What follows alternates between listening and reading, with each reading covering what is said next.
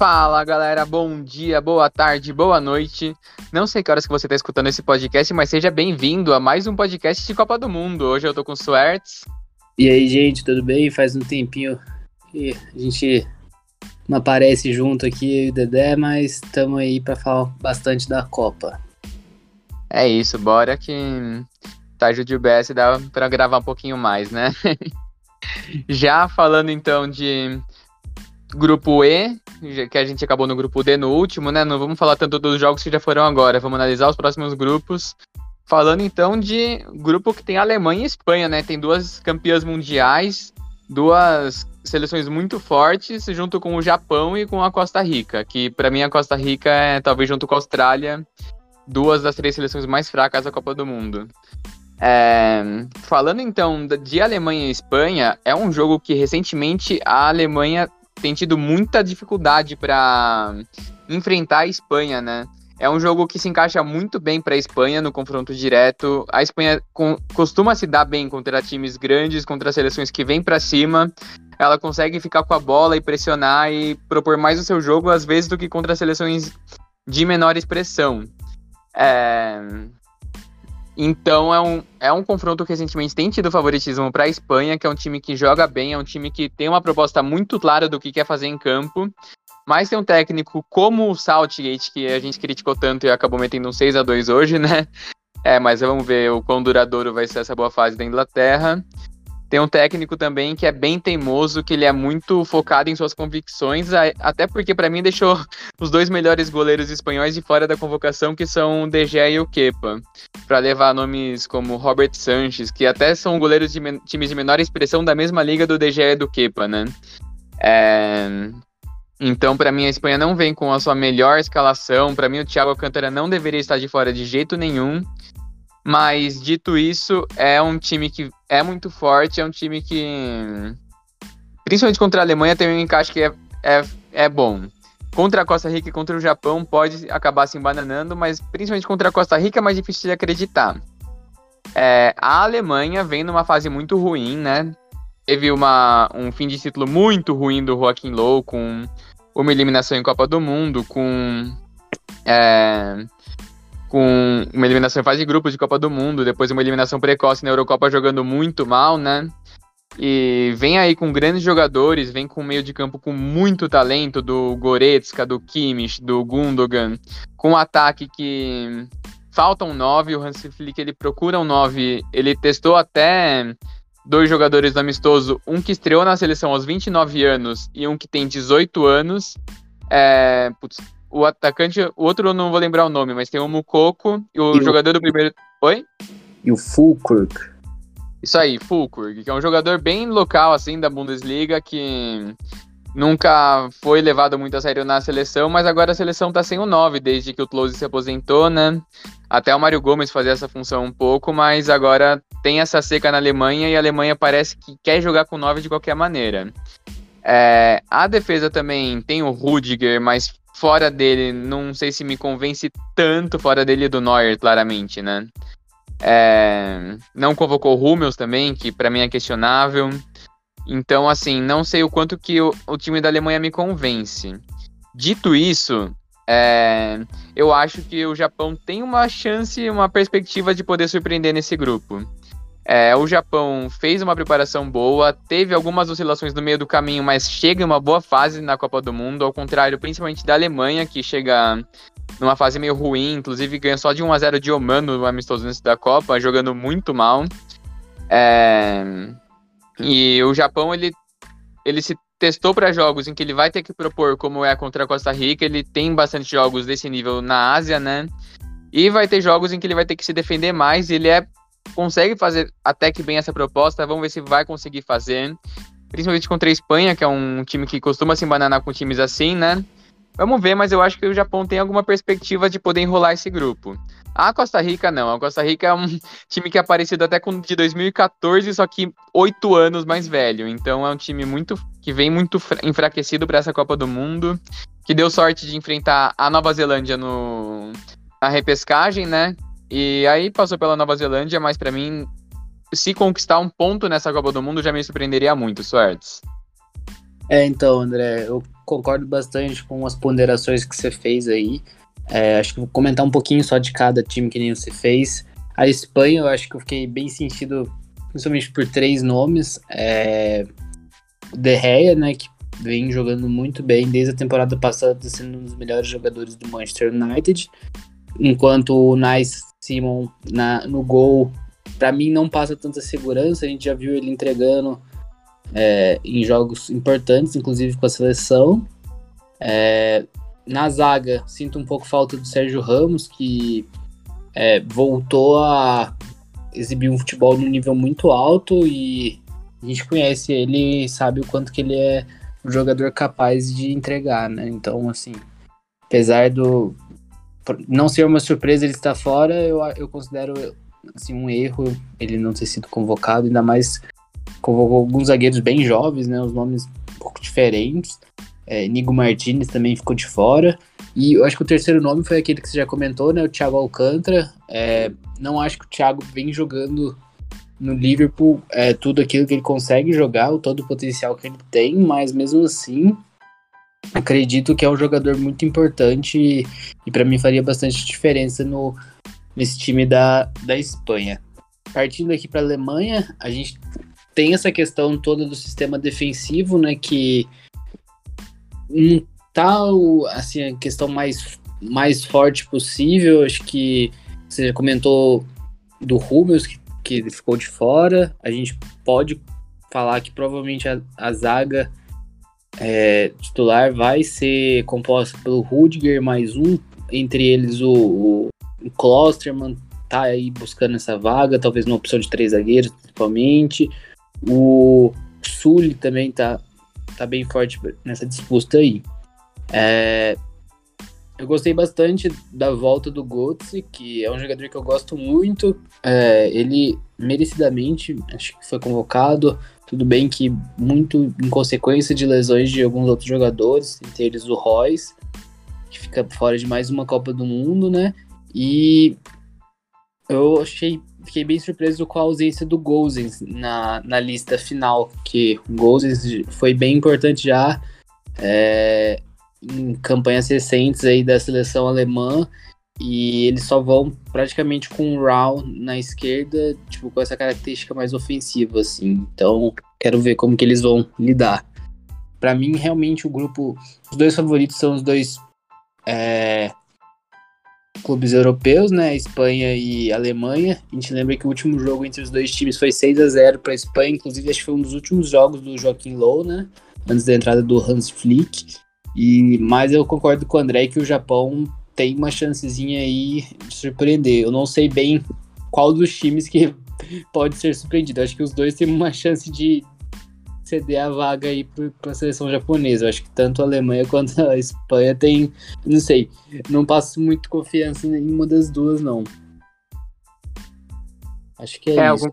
Eu concordo plenamente. Pode ser qualquer uma das duas, né? A Espanha, principalmente porque ela se embanana nesses jogos, principalmente pensando em Japão e Costa Rica. A Alemanha, porque não tá sendo muito confiável, né? Não vem uma boa fase, já estreia contra o Japão, já estreia um jogo duro em que se o Japão tirar um pontinho, três pontinhos, já fica muito bem no grupo, né? Vamos ver o que vai acontecer. Mas seguindo para o grupo F, Swartz, quais são suas, suas perspectivas? É, cara, eu acho o grupo F um grupo muito interessante. Acho que desde o sorteio eu comentei isso com você, que são times é, até certo ponto parelhos em. Tudo bem que acho que os dois europeus se sobressaem, né? Bélgica e Croácia, mas acho que são times, até os, o africano, Marrocos e o time americano, o Canadá, são times que conseguem ter uma certa capacidade de brigar, assim, e talvez até complicar. A gente vê a Bélgica, acho que saindo da do seu auge da famosa geração belga, né? Acho que a gente vê que esses jogadores tiveram realmente uma grande decaída, a grande maioria deles, acho que não sei se você concorda comigo, mas acho que na temporada atual o único que da conhecida famosa geração belga, acho que os únicos dois jogadores que se mantêm realmente no mesmo nível, um nível muito alto é o De Bruyne e o Courtois. Eu vejo o Lukaku. Eu diria, eu diria que ambos em nível até mais alto do que 2018, mas sim, eu concordo com seu argumento. Sim, mas é, os dois nível mais alto de 2018, mas aí a gente olha o Lukaku sofrendo muito com lesão nesse começo de temporada.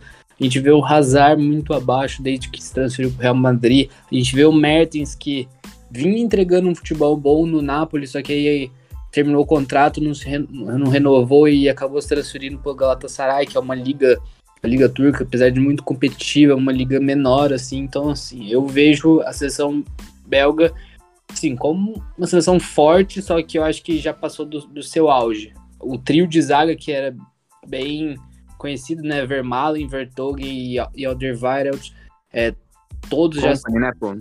Hã? Company, né, pô?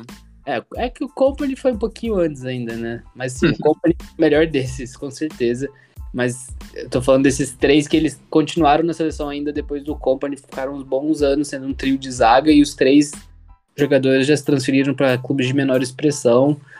É, então, assim, a gente vê inclusive na, na convocação nomes de zagueiros, assim, é, novos, diferentes. O zagueiro que joga no futebol italiano, Tiet, chama Teati, assim que escreve o nome dele, que é um novo expoente aí da zaga. É, mas a gente vê alguns nomes interessantes, né? O Tillemans, que vem entregando um futebol já há alguns anos. É, o Doku, que, que última vez que foi testado pela seleção em, em jogo competitivo, entregou bastante um futebol bem agudo, bem incisivo. Enfim, eu acho que a Bélgica tem bastante nome qualificado, só que eu não sei se chega com tantos jogadores no auge quanto na Copa de 2018. É, partindo agora para Canadá e Marrocos, são dois times, assim, a gente coloca como underdogs do grupo, né? Mas times que podem surpreender. A gente vê o Canadá é, com melhor campanha do, das eliminatórias da América do Norte de grandes destaques do time, a gente pode falar do Alfonso Davis e do Jonathan David, né? Que acho que são de longe os jogadores mais importantes é, do time. Já Marrocos, é, a gente vê bastante jogador se destacando em nível mundial. Acho que o mais evidente, mais conhecido é o, é o Hakimi, né? É, lateral do Paris Saint-Germain, parça do Mbappé e do Neymar. É, mas além disso, tem um time bem é, composto sim por nomes qualificados e para mim o principal destaque de Marrocos é a volta da convocação do Ziyech, né, que ficou um tempo sem, sem ser convocado é, e, e, agora ele, após a saída do último técnico de Marrocos, ele voltou para a seleção e ele que é um dos grandes jogadores, um dos jogadores mais técnicos dessa dessa dessa seleção, então acho que é um ganho muito grande para a seleção de Marrocos. Partindo para a Croácia, é, seleção croata, croata, que foi acho que a grande surpresa da última Copa, é, assim, que surpreendeu todo mundo ficando com esse vice-campeonato. Grande destaque da época era o Modric, o Perisic, o Mandzukic. É, mantém até certo ponto a base, com algumas renovações. A gente vê uma renovação na zaga, né? Temos atualmente o Vardiol, sendo, acho que, o grande nome desse, dessa zaga é, croata.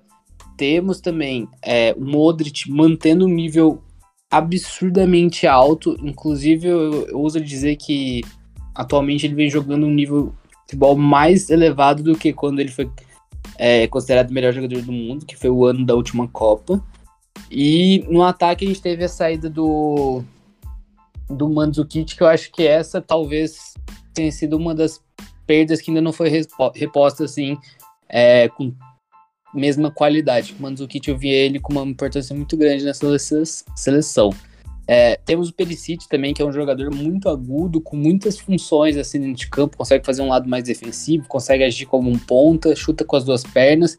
Acho que ele é bem importante também para a seleção, a, além dos outros meias, o Kovacic e o Brozovic, que entregam muito no clu nos clubes que jogam, no Chelsea no, e na Inter de Milão, e são fundamentais para esse meio campo croata aí. E aí, Dedé, o que, você acha? Eu acho que assim como o grupo esse é um grupo candidato de dar merda também, de dar zebra. É, a Bélgica me causa muita desconfiança. O... Para mim, a Bélgica tem o melhor goleiro do mundo e o melhor meio-campista do mundo. Dito isso, dá dó do, do arredor deles, do que eles têm que carregar com eles, assim. O ver o De Bruyne dando passe pro Batshuayi é uma diferença de nível muito grande. O De Bruyne tem que carregar muito ofensivamente essa seleção. E defensivamente é uma seleção frágil, é uma seleção com uma defesa, como o Soares falou, envelhecida, que não conseguiu se renovar muito bem, que é lenta e que tem uma dificuldade nessa transição que pode muito bem ser explorada. Principalmente Marrocos, é um time de muita velocidade, com Hakimi, com Ziyech, né? É, e mesmo o Canadá, os principais jogadores também são bem velozes, e... mas Canadá bota um pouco menos de fé do que em Marrocos. Mas enfim, é, Bélgica, embora tenha dois dos. Talvez top 5, top 10 jogadores do mundo, é muito. Eu tenho muita dificuldade de botar fé em, na Bélgica. Passar de fase, talvez, mas a partir disso já começa a ficar bem difícil, né? É, e a Croácia, que fez até que uma boa renovação depois de 2018, renovou mais do que a Bélgica, apareceram novos jogadores e vem mostrando um bom futebol nas últimas partidas antes da Copa do Mundo. É, vamos ver o quanto que isso vai conseguir se levar para a Copa, né? A Croácia tem uma estreia difícil que é contra Marrocos. Marrocos, inclusive, vale a curiosidade. Com a troca de treinador que o Suárez falou, trocou um sérvio por um marroquino. É, agora, cinco seleções africanas têm técnicos africanos pela primeira vez na história das Copas. É, aí, prosseguindo, então, já falando de Marrocos, Marrocos para mim é a seleção que tem potencial de surpreender. Eu tinha falado de seleção africana que poderia lutar como Senegal. Marrocos para mim é a outra. Marrocos para mim é que tem uma chance de brigar nesse grupo, é que tem uma chance de surpreender e tem uma estreia muito decisiva contra a Croácia. O Canadá, como o Suétes falou, tem alguns destaques individuais, mas para mim fica um pouco atrás dessas seleções. Está voltando para a Copa pela primeira vez desde sua única participação em 1986, né? É, agora em um contexto completamente diferente, mais profissionalizado, mas ainda eu vejo um pouco distante das demais seleções. Vamos ver se vai conseguir surpreender, mas eu tenho mais dificuldade de olhar para o Canadá com carinho. A gente pode seguir para o grupo G? Vamos, vamos lá. Agora falando de grupo G, é, Sortes, eu acho que a gente pode passar um pouco menos tempo falando do Brasil, né? Que a gente já falou bastante, falar mais das, das seleções que. das outras seleções que compõem o grupo. Concordo, é. concordo. Oh, acho que deixar certo, assim. Acho que é bem claro entre nós dois, não é um grupo fácil, mas apesar disso, o Brasil é franco favorito, né? Acho que só. Esse é nosso comentário sobre o Brasil. Sim, sim. Não é um grupo fácil, tem duas seleções muito competitivas a, a Suíça é um time coletivamente organizado, que joga junto faz muito tempo, que tem uma forma de jogo bem definida e que vem evoluindo com o tempo, né? Não é mais aquele ferrolho, aquele aquele cadeado suíço que a gente via, por exemplo, na Copa de 2010. É um time que vem aprendendo a jogar bola e que é muito competitivo, né? Não à toa chegou nas oitavas de final da última Copa é, para ser eliminada pela Suécia. É, e que tem boas individualidades no Embolô, que tem no Shaqiri ainda a sua principal referência, né? Que vai jogar, se não me engano, quatro Copas por quatro times diferentes, se eu não tô errado. Cada Copa ele tava em um time diferente. Mas tem uma base muito boa. Tem o. Eu, eu diria que o principal jogador hoje da Suíça não é o Shaqiri, é o Sommer. Que é um goleiro absurdo, é um goleiraço. E que ele faz muita diferença nessa seleção. Além desses, vale destacar também o Granit Xhaka, né, que vem em grande fase no Arsenal, vem se, re, vem se redimindo aí, dentro de vários outros excelentes jogadores, do Okafor, do Ricardo Rodrigues, do Char, que tá muito bem no Newcastle, a Kanji, recém-contratado pelo Manchester City, então é um time muito bom. Mas para mim ainda melhor é o time da Sérvia. A Sérvia é um time que não tem o brilho coletivo da Suíça, a Suíça é um time mais organizado do que a Sérvia, é um time mais pronto para competir do que a Sérvia, mas tem jogadores individuais que se destacam muito no mundo, muito. Tem dois que são titulares e craques da Juventus, né, como, como Kostic e o Vlahovic, que fazem muita diferença no ataque da Juventus. Tem o Dusan Tadic, que no Ajax está jogando muito faz muito tempo. Tem o Milinkovic Savic, que vem sendo dono do meio de campo da Lazio. Ninguém entende como ele ainda está na Lazio, mas ele ainda está lá jogando muita bola. Tem o Mitrovic, que é um tanque de guerra, né? Que se questiona se a forma física dele para a Copa, mas ele já falou em entrevista que ele vai estar tá à disposição para o primeiro jogo.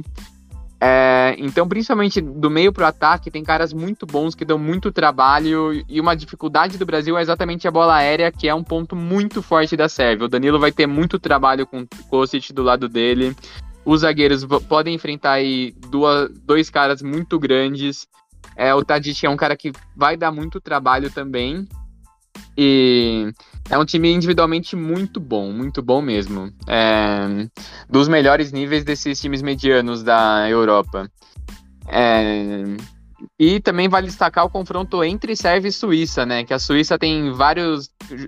A, embora seja um país em tese pacífico, né? Ela recebe muitos povos que são refugiados dessas guerras dos Balcãs. Então tem muitos jogadores de origem albanesa que odeiam muito a Sérvia, que pega, o bicho pega mesmo. Na última Copa foi uma porradaria, foi uma provocação. Os jogadores da Suíça fizeram até um símbolo albanês quando fizeram gol contra a Sérvia. Então foi um jogo que pegou muito fogo e que vai valer muita coisa, né? Que um time, enfrentando um time muito forte como é o Brasil, enfrentando um time muito fraco como é Camarões, o confronto de Sérvia e Suíça vai decidir muita coisa no grupo. Então vai, esperem por um jogo pegado e assim, com porradaria mesmo. Vem um jogo muito pegado pela frente. E Camarões, acho que é um time sem grandes destaques que passou na Copa do Mundo por uma grande incompetência da seleção argelina, passou fazendo gol na prorrogação contra a Argélia. E para mim é um time que vem a passeio, que espero que o Brasil já chegue nesse jogo classificado para rodar o elenco, né? Mas que quem perder ponto contra Camarões deve se lamentar muito, certo? É, cara, concordo plenamente com você. É, eu fico muito na dúvida quem vai se dar melhor nessa, nesse duelo Sérvia-Suíça. Eu acho que, não sei se, qual vai prevalecer, as qualidades individuais da Sérvia ou a coletividade da Suíça. É, eu acho que vai ser bem interessante. É, queria bastante destacar alguns jogadores assim da, da Sérvia que, que nem você disse, o Coast, o, o Kostic, né, que foi para a Juventus, ele quando estava no Eintracht Frankfurt, ele foi o segundo maior jogador com maior, segundo maior número de assistências é, na, na, temporada passada em todo o mundo. É, ficou atrás só do Thomas Miller, se eu não me engano. E muitas dessas assistências foram assistências de cruzamento. Então, pensando naquilo que você comentou já, que, tem ataca a, que a Sérvia tem atacantes de qualidade em bola aérea. É, tanto Vlahovic, tanto Mitrovic, tem o Jovic também, né, que é um bom atacante. É, tem que ficar de olho aberto com, com essa bola aérea aí da Sérvia, que tem bastante jogador com muita qualidade para colocar essa bola na cabeça desses atacantes. Pensando também no, no meio-campista que você já comentou, eu sou fã dele, que é o Milikovic Savic. É, Putz, eu não vejo a hora dele sair do, do da Lazio para ir para um Manchester United da vida. Queria muito ele lá. Ele também é um jogador de quase 1,90m de altura, também tem muita imposição aérea. Então a gente vê que a Sérvia é um time muito forte fisicamente. É, eu não sei se você concorda comigo, eu acho que um sistema defensivo um pouco mais fraco do que o suíço. É, Sim. Mas que pode dar bastante complicação no, no, no ataque aí. É, só terminar esse grupo com um questionamento. É, eu tava olhando nesses dias, é, eu sei que é muito ruim a gente pensar desse jeito, mas eu tava, eu tava olhando a classificação assim para as oitavas, quartas de final. Se Brasil ficar em primeiro e a Argentina ficar em primeiro, é, a gente pegaria na, nas semifinais, né? Sim.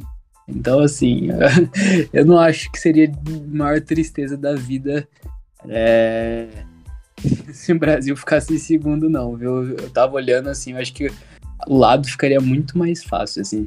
Ainda mais que eu tenho a teoria que a França vai ficar em segundo colocado do grupo, mas isso aí a gente deixa para depois.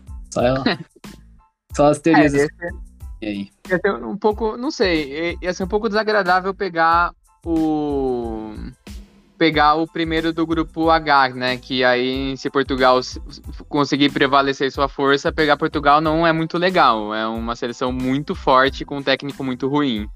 É, mas a gente já fala dela. Vamos ver, né? Eu acho que também não, dá, não tem muito como fugir da Argentina e vai para outro lado e enfrentaria teria um caminho até que mais tranquilo para a final, mas para semifinal também não estaria absurdamente difícil o caminho do Brasil, né?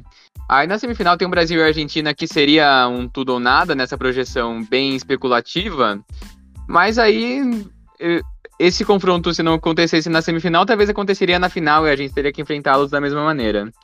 Sim. Enfim, é, só para fechar do Brasil, a grande dúvida é se Vinícius Júnior joga ou não, né?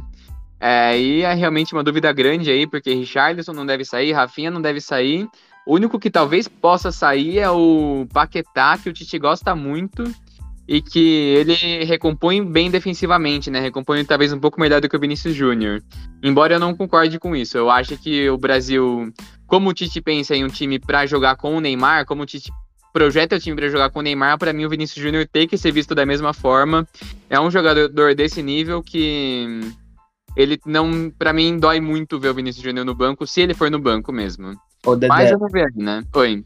As informações que eu vi a maioria das projeções estavam é, considerando que quem, se fosse sair alguém para entrar o, o, Vinícius, não seria o Paquetá, viu? Seria o, o próprio Fred. É, vamos ver, vamos ver se o Tite começaria um jogo assim. Eu não senti muita firmeza nesse esquema não quando jogou contra a Gana na fase defensiva, porque o Fred ele é muito bom para roubar a bola, perderia muito disso com o Paquetá. A Sérvia é um time forte ofensivamente, né? Seria uma solução bem ousada do Tite, bem ousada mesmo. Vamos ver aí o que nos aguarda, né? Vamos Estamos gravando podcast na terça, daqui a dois dias já é o jogo pra gente descobrir. É, seguimos então pro último grupo? Vamos, vamos lá. Soares, o que, que você acha desse grupo com um representante de cada continente? É, cara, eu acho que é um grupo que a gente vê dois times um pouco acima, né? E acho que dois times um pouco nivelados por baixo. A gente vê a seleção portuguesa como um dos times, acho que questão de elenco, um dos elencos mais fortes dessa Copa. Apesar de estar enfrentando quadro de lesões de alguns jogadores, né? A gente vê o Diogo Jota de fora, é, mas a gente vê como é um time muito forte, principalmente pensando no 11 titular. É, a gente vê jogadores como Cancelo, que para mim é o melhor lateral do mundo, Rubem Dias, que para mim é top 3 zagueiros do mundo. É, Nuno Mendes, que vem se destacando muito, Bruno Fernandes, que é um excelente meio-campista, Bernardo Silva, que é um excelente jogador, é, Cristiano Ronaldo, Rafael Leão, que é, assim, para mim, um dos grandes jogadores de futebol italiano. E você gosta do Rafael Leão, Dedé? Gosto pouco dele, viu? Puta merda, como joga. Pra mim, em Portugal tem vários craques mesmo, né? Que tá pra falar craque. Pra mim, Cancelo é craque, o Cristiano Ronaldo nem se fala, o Rafa Leão é craque, o Bernardo Silva é craque. O Bernardo Silva joga mais do que o Bruno Fernandes, mas não vou entrar nesse mérito. O, o, Bruno Fernandes também joga muita bola, então é um time muito forte. Fala, Sortes. Eu concordo que o Bernardo Silva joga melhor que o Fernandes. Todos discordo sou clubista que você. É, mas é isso, Portugal tem um, um, um 11 titular principalmente muito forte, mas com alguns nomes interessantes também para recompor assim, na reserva. Acho que que maior incerteza nossa em relação a Portugal é como o Portugal vai chegar em nível de atuação, né? Porque a gente vê que o técnico Fernando Santos não consegue extrair a melhor coisa possível desse time, que tem muitos nomes, só que parece que muitas vezes o time não consegue render. Muitas vezes a gente via o time sendo jogando é, de uma forma meio que dependente do Cristiano Ronaldo, assim, muitas bolas para ele. Eu senti que nos últimos amistosos isso deu uma mudada, que o time tá jogando menos pelo Cristiano Ronaldo e o Cristiano Ronaldo tá sendo mais um complemento pro time, que eu acho uma coisa excelente. Mas, assim, eu vejo Portugal como o primeiro colocado desse grupo. É, e acho que é um time que dá para ficar de olho que o Papai Cris vai estar tá com sangue nos olhos.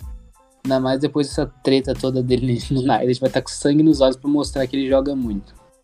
É, partindo agora para a seleção uruguaia.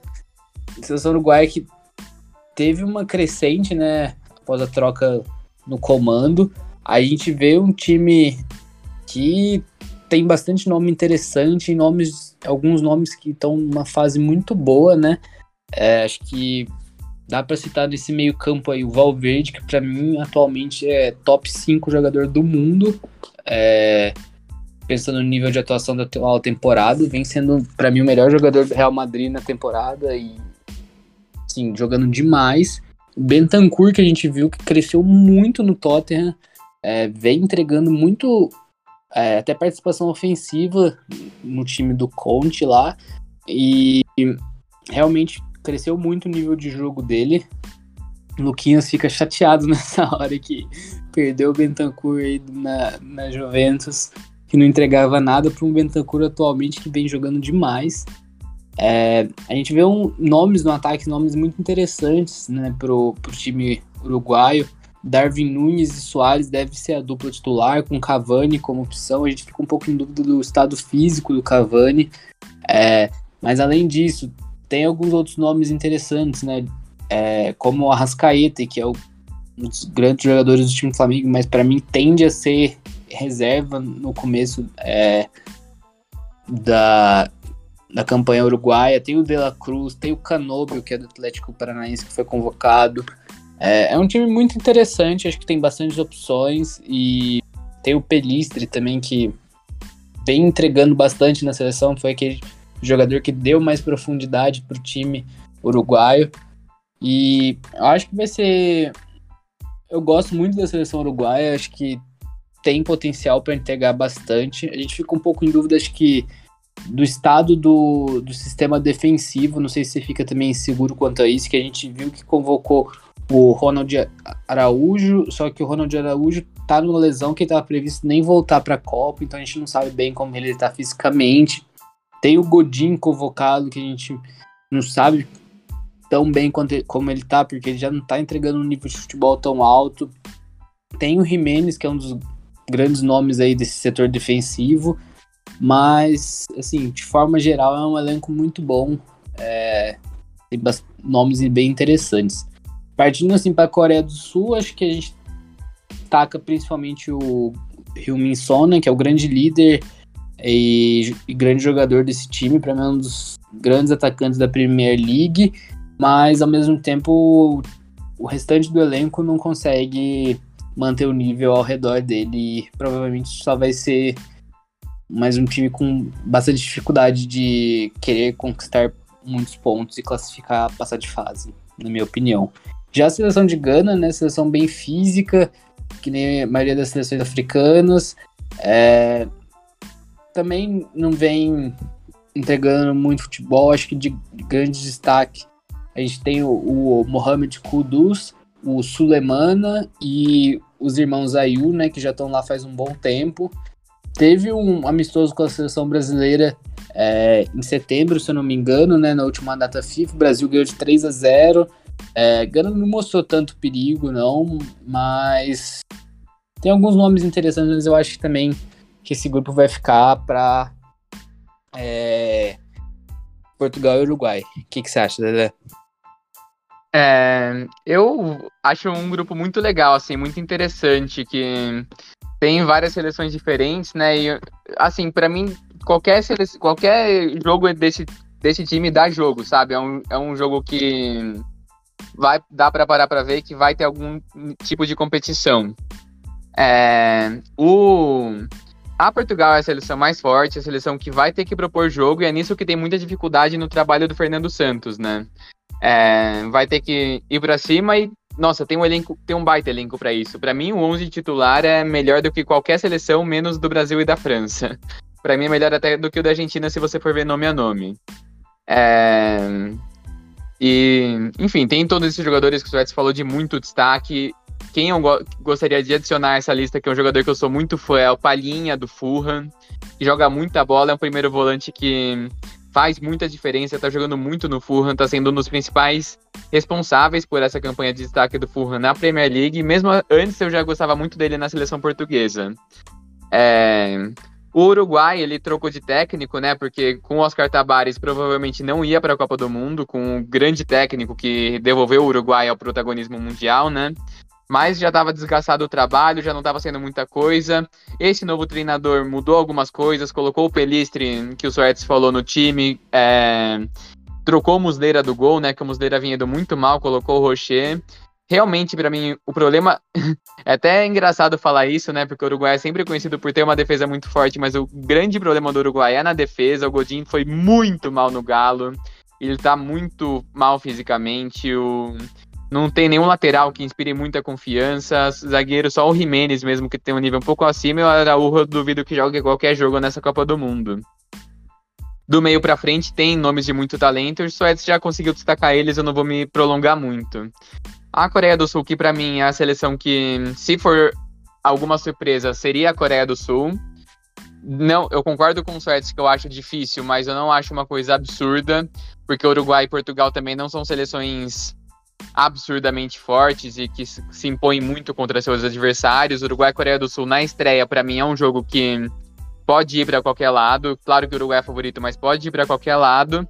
E Gana, depois que foi para a Copa do Mundo, teve meio que uma janela de transferências, né? Por exemplo, o Iñaki Williams se naturalizou ganês, o Salizu se naturalizou ganês. Esses jogadores que tinham dupla nacionalidade acabaram jogando por Gana e estão começando a se encaixar no time agora. Talvez se fosse um ciclo de mais tempo com esses jogadores, talvez seria, chegaria um pouco mais pronto para essa Copa do Mundo. Mas é um time que não vem com toda essa competitividade por causa disso. Mas vai ter um jogo aí que se Gana conseguir tirar ponto do Uruguai e tirar o Uruguai da Copa do Mundo, eu acho que Gana vai sair bem satisfeita dessa Copa do Mundo. é a terceira rodada e Gana senti muito aquela Copa de 2006 que teve aquele jogo histórico, né, que o Soares colocou a mão na bola e o Asamoah isolou o pênalti, que seria o primeiro time africano aí para uma semifinal de Copa do Mundo. Gana se ressente muito por aquele jogo, Gana vem com muito sangue no olho para atrapalhar a vida do Uruguai. Eu acho que vai ser um jogo especial para Gana, vai ser um jogo que o bicho vai pegar e que Gana vai jogar talvez com um pouco de mais motivação do que os outros, embora a motivação não seja um problema em Copa do Mundo, né? Mas eu acho que vai ser um jogo muito interessante dessa fase. Tem bastante reencontros nessa fase, né? Portugal e Uruguai foi a oitava de final de 2018. Portugal e Gana aconteceu na fase de grupos de 2014. Uruguai e Gana tem esse jogo que dispensa comentários. E teve Uruguai e Coreia do Sul duas Copas atrás, se eu não me engano. É um grupo bem interessante, é um grupo que eu achei bem legal, assim, é um dos grupos que eu fico mais interessado em ver os jogos dessa Copa do Mundo, certos? Não, acho que vai ser bem interessante. É, acho que, eu não sei você, mas acho que os jogos de, do grupo B e do grupo C, acho que são os que me chamavam menos atenção. Acho que agora a maioria dos jogos são bem interessantes a partir de. Apesar de todos me. Eu assisti todos. Queria estar assistindo a Argentina e a Arábia Saudita amanhã. É... Enfim, eu acho que dá um tempinho aqui da gente falar do, dos jogos que foram, né? Dos quatro jogos que abriram a Copa do Mundo. É... Suertes, quer falar de Qatar e Equador? É, cara, o jogo acho que foi bem decepcionante. Não sei se você concorda. Eu esperava um pouco mais da seleção do Qatar, que a gente esperava pouco, mas uma seleção que parecia muito nervosa dentro de campo, conseguiu entregar muito pouco e acho que o jogo perdeu sua graça porque foi decidido muito rápido. É, logo no começo aquele gol anulado e depois outros dois gols assim bem próximos, meia hora de jogo, o jogo já tinha terminado, acho que foi só uma manutenção de resultado. Fiquei bem surpreso com a intensidade que a seleção equatoriana propôs. É, eles têm jogadores com bastante qualidade, né? A gente vê o meio-campo lá com o Moisés Caicedo, que é um nome que vem destacando bastante na, na Premier Liga. E assim, eu fiquei bem contente com a atuação do Equador, sendo bem sincero. Eu acho que, para mim, pensando agora é, na seleção de Senegal, que vai estar sem seu principal jogador, eu acho que o Equador é bem viável sonhar com uma segunda vaga aí aqui. É, quem sabe até a primeira, que a gente viu que a Holanda não convenceu muito, não. Pois é, Equador foi muito bem. Vale destacar o Ener Valência também, né? Que cinco gols em Copa do Mundo não é para qualquer um. Que atuação que ele teve. E ficar de olho também na forma física dele, que ele saiu machucado no jogo, né? Se ele não jogar também é um destaque, é um desfalque absurdo pro Equador. É, que jogou muito bem a estreia mesmo. Eu fiquei positivamente surpreso com o Equador e negativamente surpreso com a seleção que eu já esperava que seria a mais fraca.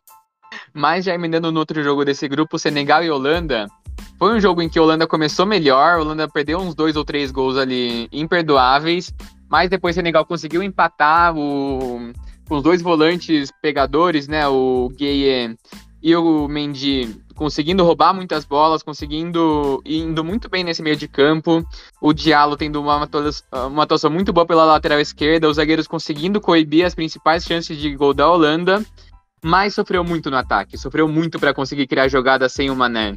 É, era muito lento, era muito previsível as, as espetadas de Senegal e, e pouco incomodou o gol do estreante Nopert. Que já é uma grande história dessa Copa do Mundo, né? A, a Holanda não tem nenhum goleiro que convence no seu plantel, era um grande asterisco sobre a seleção, e agora com o goleiro do Heerenveen, não sei como fala esse nome, é, gerou confiança na estreia, foi muito bem, um goleirão de 2 metros e 3 de altura. É, mas Senegal realmente sofreu muito para passar de para criar a partir do momento em que tinha a bola. E a Holanda também acabou sendo sofrendo muito com essa pressão de Senegal, mas depois numa numa jogada brilhante do Frank De Jong, num lançamento brilhante, numa falha do Mendy, o Gakpo, que também é um jogador muito promissor, que vem se destacando muito no PSV, faz o gol. E a partir daí, Senegal vai para cima, ainda cria, acho que a grande chance do jogo, que foi um chute de fora da área, né? Que exigiu uma grande defesa, uma defesa muito difícil, ainda mais para um goleiro daquele tamanho da Holanda. E ainda no final, acho um gol que para mim foi injusto pro placar, ter sido um 2 a 0 1 a 0 ou até um empate ter sido mais justo do que essa vitória por dois gols que acaba complicando a seleção do Senegal quando se fala em saldo de gols, né? Vai chegar para o próximo jogo já com a corda no pescoço contra o Qatar. É... Destaque negativo pro Mendy, né? Que é. pra nos dois gols feio, assim. É, é, foi muito mal nos dois gols. O goleirão do Chelsea, que não vinha em boa fase no clube, né? Inclusive tinha perdido a vaga pro Kepa, que não está na Copa do Mundo, inclusive. Podemos seguir? Vamos. Inglaterra e Irã foi um jogo que foi um jogo que me surpreendeu. Assim, eu esperava que o Irã fosse conseguir competir mais, fosse conseguir fechar mais os espaços, mas a Inglaterra, o Southgate conseguiu, acho que se renovar até. Saiu dos cinco zagueiros, formou uma linha de quatro com três, três atacantes e o Kane centralizado, né? Um 4-2-3-1 colocou o Bellingham em campo e acho que vale o destaque positivo para o Bellingham, para o Saka e para o Kane, né? Que acabaram com o jogo, que colocaram o Irã no bolso. Saka é um jogadoraço do Arsenal, tem muito potencial. O Bellingham já é dono do meio de campo com 19 anos de idade.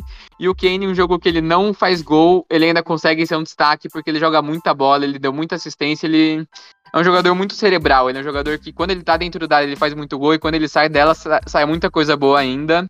E o Irã ainda teve seus dois gols de honra com o Taremi, né? Mas bem decepcionante a estreia do Irã, mesmo dada a excelente atuação da Inglaterra, Swerts. É, eu acho que é isso, destacar esse nome, esses nomes. É Bellingham, para mim, um dos grandes destaques, excelente jogador com 19 anos, vem mostrando essa maturidade toda. É, e apesar da, da gente criticar muito, o Maguire fez uma partida bem segura também. É, acho que. Mas fica aí a farpa pro Southgate por não ter convocado o Tomori, que para mim é, é zagueiro titular dessa seleção, pensando em nível de atuação. Com certeza, com certeza foi uma das críticas do episódio de sexta-feira. O Southgate não ter contratado, não ter convocado o Tomori, para mim até o Tammy Abraham, embora o Callum Wilson tenha entrado bem, né? É... Ficamos por aqui, Swartz? Ah, não, tem mais um jogo, né? Tem, tem um mais... jogo aí que foi meio chumbrega, né, Swartz? Fala aí.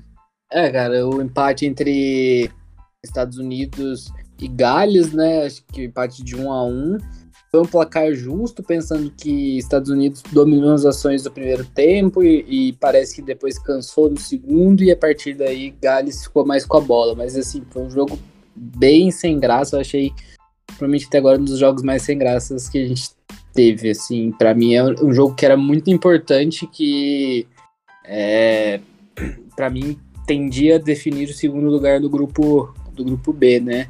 E acho que com esse empate até apesar da decepção, o Irã fica bem contente que pensando no, próximo jogo, se ele vir com uma vitória, já, já vira segundo colocado, considerando que a Inglaterra é favorita e vai provavelmente ganhar os próximos jogos também, né?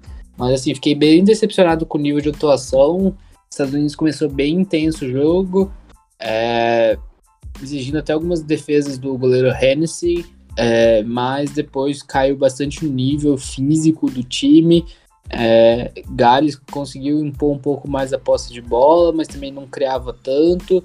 É, até que chegou um momento no fim do jogo que parecia para mim que os dois times, ninguém tava se aguentando mais em pé, cada segundo era um jogador machucando com cãibra. Então, acho que foi um jogo que ficou um pouco aquém, assim, das expectativas. Que, assim, não que a gente esperasse que fosse um jogo tão forte tecnicamente, mas para mim ficou pouco abaixo. É, para mim ficou dentro do que eu esperava, para ser sincero. Eu esperava que fosse um jogo mais fraco mesmo. Eu fiquei até surpreso com o quão bem estava jogando os Estados Unidos no começo do jogo, estava criando muitas chances, conseguiu fazer 1 a 0 mas aí pesou, pesou o físico, acho que não sei o quanto os Estados Unidos pesou bem a, a intensidade que eles colocaram no começo, até porque na metade do, primeiro, do segundo tempo já estava todo mundo com a língua de fora. E aí Gales acabou se prevalecendo, né? Acabou jogando bem melhor o segundo tempo do que os Estados Unidos e fazendo gol que um belíssima um belíssimo pênalti batido pelo Bale que mostra que ainda consegue ser referência técnica dessa seleção, né? Agora Gales pega o Irã em um jogo muito decisivo na sexta-feira dessa semana. E Inglaterra e Estados Unidos, vamos ver se a Inglaterra mantiver esse nível de jogo que da estreia, para mim, independente do adversário, consegue fazer nove pontos nesse grupo. E aí já é bem candidata a uma quarta de final, né? Pensando que enfrentaria talvez Senegal ou Equador nas oitavas de final. Vamos ver, Inglaterra apesar dos pesares, está querendo chegar um pouco mais longe nessa competição, certo?